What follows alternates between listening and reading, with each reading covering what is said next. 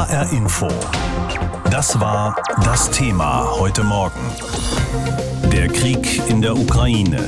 Fakten, Hintergründe, Perspektiven in HR Info. Dass dieser Krieg schon so lange dauert und dass mit jedem Tag mehr von der Ukraine zerstört wird, das zeigt auch, dass sich alle verschätzt haben, die dachten, naja, das ist innerhalb von ein paar Tagen erledigt. Der Widerstand der Armee in der Ukraine ist groß, nach wie vor, und er bringt Russland offenbar dazu, die Strategie zu ändern. Ein neuer Vorstoß im Osten des Landes hat begonnen, und es wird viel darüber diskutiert, ob das wirklich diese nächste große Offensive ist. Russland verwendet den Begriff offiziell ja gar nicht. Wie es militärisch aussieht inzwischen, darüber habe ich gesprochen mit Ralf D. Thiele.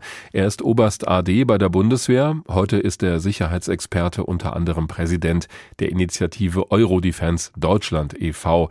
Herr Thiele, wie schätzen Sie denn diesen neuen Vorstoß der russischen Armee ein im Osten der Ukraine? Also worum geht's da? Ja, Russland hat jetzt im Grunde seine Ziele verändert. Wir hatten ja den schnellen Regimewechsel im Grunde als ein Hauptziel. Jetzt geht es wohl mehr um die Sicherung eines erweiterten Donbass als ein russlandfreundliches Gebiet. In diesen Stunden findet eine Art Gefechtsfeldvorbereitung auf breiter Ebene statt. Wir haben etwa 500 Kilometer Gefechtsfeldbreite, die sich da abzeichnen und Artillerie, Raketen, Bomben versuchen jetzt die ukrainische Verteidigung zu schwächen und danach wird dann eben ein breitflächiger russischer Angriff erwartet. Heißt das mit anderen Worten, die russische Armee und deren Führung haben ihre Ziele längst heruntergeschraubt nach diesen acht Wochen? Ja, sie haben sie verändert, was ich als Soldat sagen muss, keine Überraschung ist. Generell überleben Planungen selten die ersten Gefechte und das war hier auch so mit großen Überraschungen verbunden. Man hat jetzt eben seine Ziele reduziert. Das schließt natürlich nicht aus, dass sie auch wieder ausgeweitet werden können. Bedeutet das aber insgesamt auch mehr Gewalt nach so langer Zeit in diesem Konflikt, also auch gegenüber der Zivilbevölkerung zum Beispiel? Ja, Krieg ist immer Gewalt und längerer Krieg und mehr Krieg ist mehr Gewalt. Von daher muss sich natürlich auch ein Verteidiger immer gut überlegen, was er wie macht. Äh, die ukrainische Bevölkerung ist definitiv der Hauptleidtragende und wird mit so einer Ausweitung des Krieges auch mehr Leid erfahren. Wir sehen allerdings auch, wie die Armee der Ukraine es offenbar immer wieder schafft, Gebiete zurückzuerobern und der russischen Armee erheblichen Schaden zuzufügen, obwohl die doch eigentlich viel schwächer sein müsste, alleine von der Stärke der Truppen her, die ukrainische Armee. Welche Erklärung haben Sie dafür? Für die Ukraine ist maßgeblich zum einen die hohe Kampfmoral die überrascht, aber auch gut vorbereitet wurde, muss man sagen, seit 2014, seitdem damals die Krim genommen wurde. Zum Zweiten, etwas, was hier gelegentlich untergeht, äh, sind das eben äh, moderne Bewaffnung. Sie haben ein Zusammenspiel zwischen Fernerkundungen, also Weltraum, Flugzeugen aus westlichen Nationen, die ständig die ukrainischen Kämpfer exzellent mit exakten Nachrichten, wer wo ist und was macht, versorgt. Und sie haben eben sehr wirksame und auch moderne Waffen, wirksam im Kontext Panzerfäuste. Man sieht ja überall die Blechlawinen der russischen Panzerfahrzeuge liegen. Zum anderen die Drohnen, türkische Drohnen, amerikanische Drohnen, britische Drohnen, die sehr, sehr wirkungsvoll sich hier entfalten. Sicherlich auch so eine Art Experimentierfeld des Westens sind, wie das wirkt gegen russische Waffen. Ja, und die Unterstützung aus dem Westen ist wahrscheinlich wirklich nicht zu unterschätzen. Deswegen wird ja auch gerade diskutiert, ob auch Deutschland schwere Waffen liefern soll an die Ukraine. Bundeskanzler Olaf Scholz hat das bislang ausgeschlossen. Er verwendet diesen Begriff auch offenbar ganz bewusst nicht.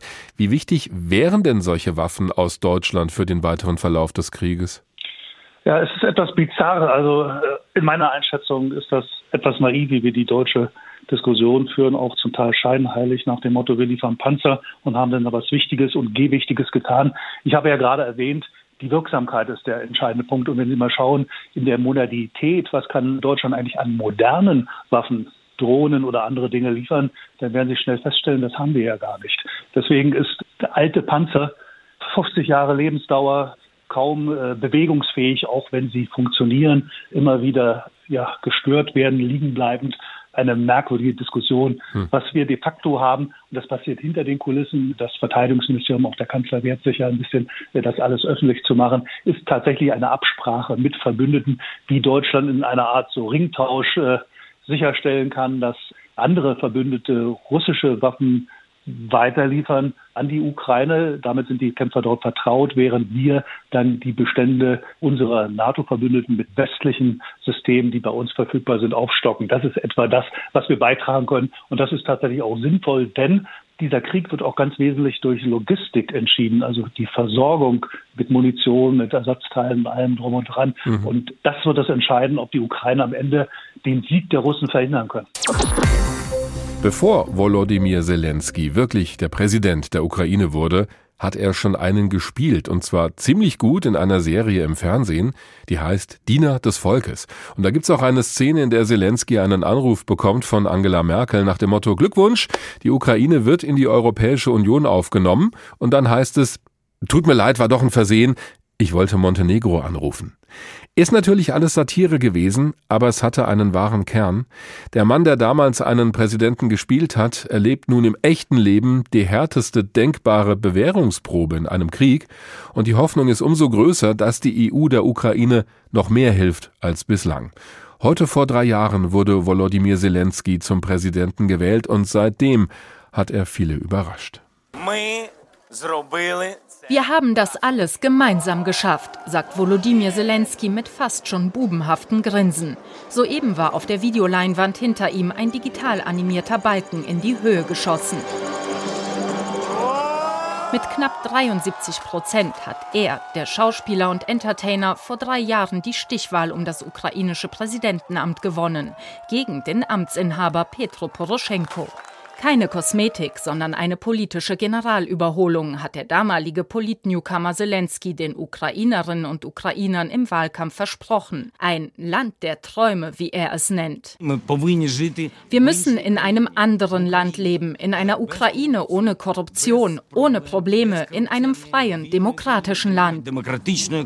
Und zwar in Frieden. Denn auch das ist eines seiner deklarierten Hauptziele, den seit 2014 andauernden Krieg im Donbass zu beenden. Anders als zuletzt sein Amtsvorgänger Poroschenko setzt Zelensky dabei auf Annäherung und die Bereitschaft zum Dialog mit Russland. Vorerst im sogenannten Normandie-Format mit Deutschland und Frankreich als Vermittlern. Ich sehe keinen Grund, warum wir uns nicht treffen sollten, wenn alle Parteien das wollen. Denn das Hauptziel dieses Treffens wären Vereinbarungen über das Ende des Krieges. Doch der Normandie-Gipfel in Paris im Herbst 2019 bringt langfristig nicht das gewünschte Ergebnis. Es ist auch das erste und letzte Mal, dass sich die Präsidenten der Ukraine und Russlands, Volodymyr Zelensky und Wladimir Putin, persönlich gegenüber sitzen. Zuvor sind in der ukrainischen Hauptstadt Kiew Tausende auf die Straße gegangen. Unter dem Motto Nein zur Kapitulation protestieren sie gegen Zelenskys Ostukraine-Politik, die in ihren Augen ein Einknicken vor Russland bedeutet. Auch in anderen Bereichen erntet der neue Präsident zunehmend Kritik. Der Kampf gegen die Korruption im Land läuft nicht wie anfangs versprochen. Und auch die jungen, frischen Köpfe in Zelenskys neu gegründeter Partei Slucha Narodu, Diener des Volkes, stoßen regelmäßig an ihre Grenzen. Bereits ein halbes Jahr nach der Parlamentswahl, bei der die Zelensky-Partei die absolute Mehrheit holt, treten der Premierminister und sein gesamtes Kabinett zurück. Wir machen Fehler, aber wir sind bereit, sie einzusehen und zu korrigieren erklärt Zelensky, der Anfang 2020 bereits selbst mit sinkenden Umfragewerten kämpft. Heute aber, zwei Jahre später und acht Wochen nachdem Russland seine sogenannte militärische Spezialoperation in der Ukraine begonnen hat, stehen die Ukrainerinnen und Ukrainer nahezu geschlossen hinter ihrem Präsidenten. Ein Bericht unserer Korrespondentin Marta Wilczynski. Sie hat ein Porträt geliefert von Volodymyr Zelensky. Heute vor genau drei Jahren wurde der zum Präsidenten der Ukraine gewählt. HR Info. Das war das Thema heute Morgen. Der Krieg in der Ukraine. Fakten, Hintergründe, Perspektiven in HR Info. Ein Krieg kann niemals Alltag werden, weil er das Ende von allem bedeutet, was wir eigentlich für erstrebenswert halten. Frieden, Sicherheit, Planbarkeit und Menschlichkeit. Und doch findet dieser Krieg jeden Tag statt und ist zum Alltag geworden für die Menschen in der Ukraine. Vor genau acht Wochen hat Russlands Armee begonnen mit dem Angriff auf das Nachbarland. Seitdem kommt auch ein Strom von Fotos, Videos und Nachrichten, die sich meistens schwer überprüfen lassen, die aber ein Bild der Zerstörung malen und von unendlich viel Leid. Darüber habe ich mit Ludmila Melnik gesprochen. Sie ist Expertin für die Ukraine am Institut für europäische Politik in Berlin und sie selbst ist auch gebürtige Ukrainerin. Frau Melnik, wie kaputt ist denn die Ukraine inzwischen nach acht Wochen Krieg? Der wirtschaftliche Schaden für die Ukraine ist immens. Seit dem 24. Februar gehen die Experten davon aus, dass die Ukraine circa 600 Milliarden US-Dollar verloren hat. Und wenn wir auch über den infrastrukturellen Schaden sprechen, dann hat schon die Ukraine mehr als 600 Bildungseinrichtungen verloren. Auch viele Kindertagesstätte wurden äh, zerstört, Kindergärten wurden zerstört. Gleichzeitig den größten Schaden für die Ukraine ist das menschliche Leid, weil die getöteten Menschen kann man einfach nicht zurückbringen. Und ich glaube, das ist für viele einfach eine Tragödie, die man, was man jetzt dagegen nichts machen kann. Sie haben das gerade geschildert, was die gesamte Ukraine betrifft. Wir hören ja immer von besonders schweren Kämpfen in der Region Donbass, also im Osten des Landes.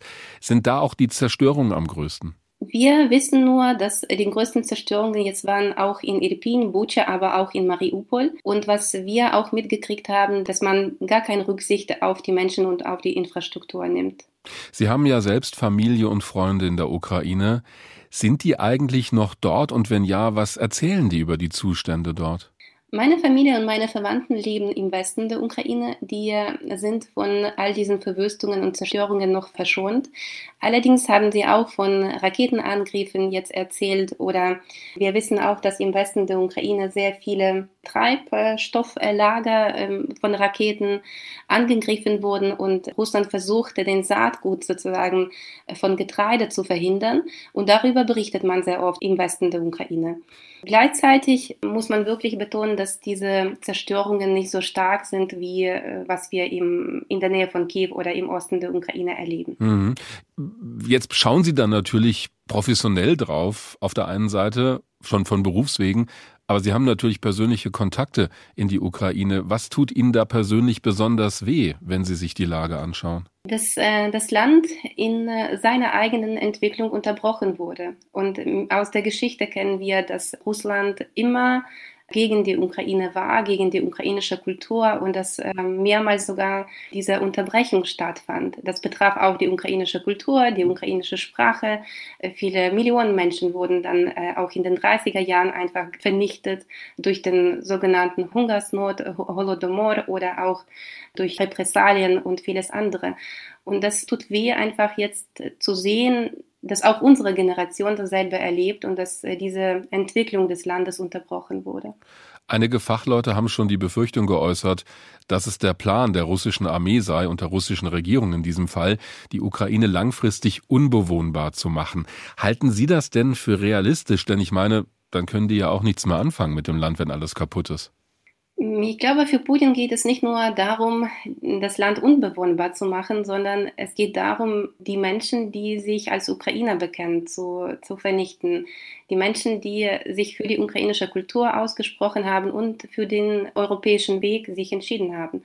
Mit Blick auf die Infrastruktur, ich glaube, bleiben auch viele Ukrainer sehr positiv. Die sagen auch immer, ja, nach dem Sieg äh, werden wir alles aufbauen. Es werden übrigens die Beispiele von deutschen Städten genommen, die nach dem Zweiten Weltkrieg zerbombt wurden wurden. Und eigentlich die Studien, die, die zeigen, dass die, das ist nicht das Problem, äh, die Infrastruktur äh, aufzubauen.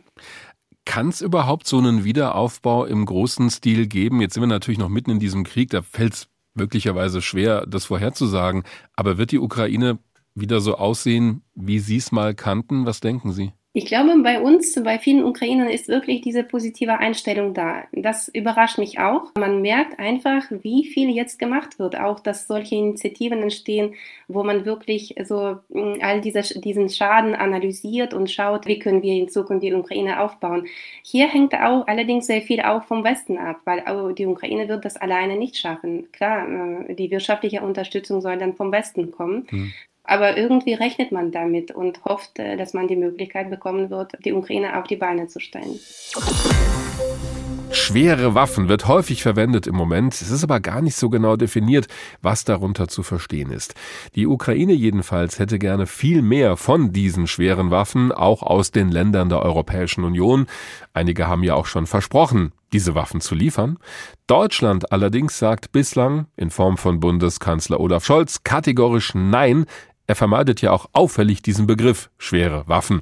Und damit steht er ziemlich alleine da in Europa. Deutsche Alleingänge seien der falsche Weg. Das sagt Bundeskanzler Olaf Scholz, wenn die Rede auf Panzerlieferungen an die Ukraine kommt. Zuletzt noch Dienstag nach der Schalte mit dem amerikanischen Präsidenten Biden und anderen Regierungschefs der großen Industrienationen. Schauen Sie sich doch mal um, was andere so tun die mit uns eng verbündet sind. Eng verbündet sind die NATO-Partner und die meisten waren bisher beim Thema Panzerlieferungen ähnlich zurückhaltend wie Deutschland. Von den 30 Mitgliedsländern der Allianz lieferten bisher offiziell nur ganz wenige Panzer ins Kriegsgebiet. Die tschechische Regierung zum Beispiel stellte Kampfpanzer aus einer sowjetischen Baureihe zur Verfügung. Aber es bewegt sich etwas. Länder, die bisher zögerten, schwere Waffen in die Ukraine zu schicken, halten das inzwischen für nötig, nicht unbedingt Panzer, aber gepanzerte Fahrzeuge und Artilleriegeschütze. Weil, so die Begründung, die russischen Angriffe im Osten der Ukraine sonst kaum abgewehrt werden könnten. Ja, kijk, er is, er is uh, de voorbije weken heel veel contact geweest tussen Oekraïne en, en... Wir versuchen so gut wie möglich auf die Wünsche der Ukraine einzugehen, erklärte jetzt der belgische Ministerpräsident Alexander de Croo. Welche Waffen geliefert werden, wollte er aber nicht genau sagen, nur so viel. In Belgien schaue man jetzt auf die Frage des schweren schweren Militärmaterials. Ganz ähnlich hört sich das auch beim niederländischen Regierungschef Mark Rutte an. Ähnlich vorsichtig formuliert auch bei ihm die Andeutung eines Kurswechsels. Met mededelingen. Wir sind eigentlich vorsichtig, aber heute ist es ein weiterer Schritt, schweres Material zu liefern. Das tun wir bilateral mit Panzerfahrzeugen.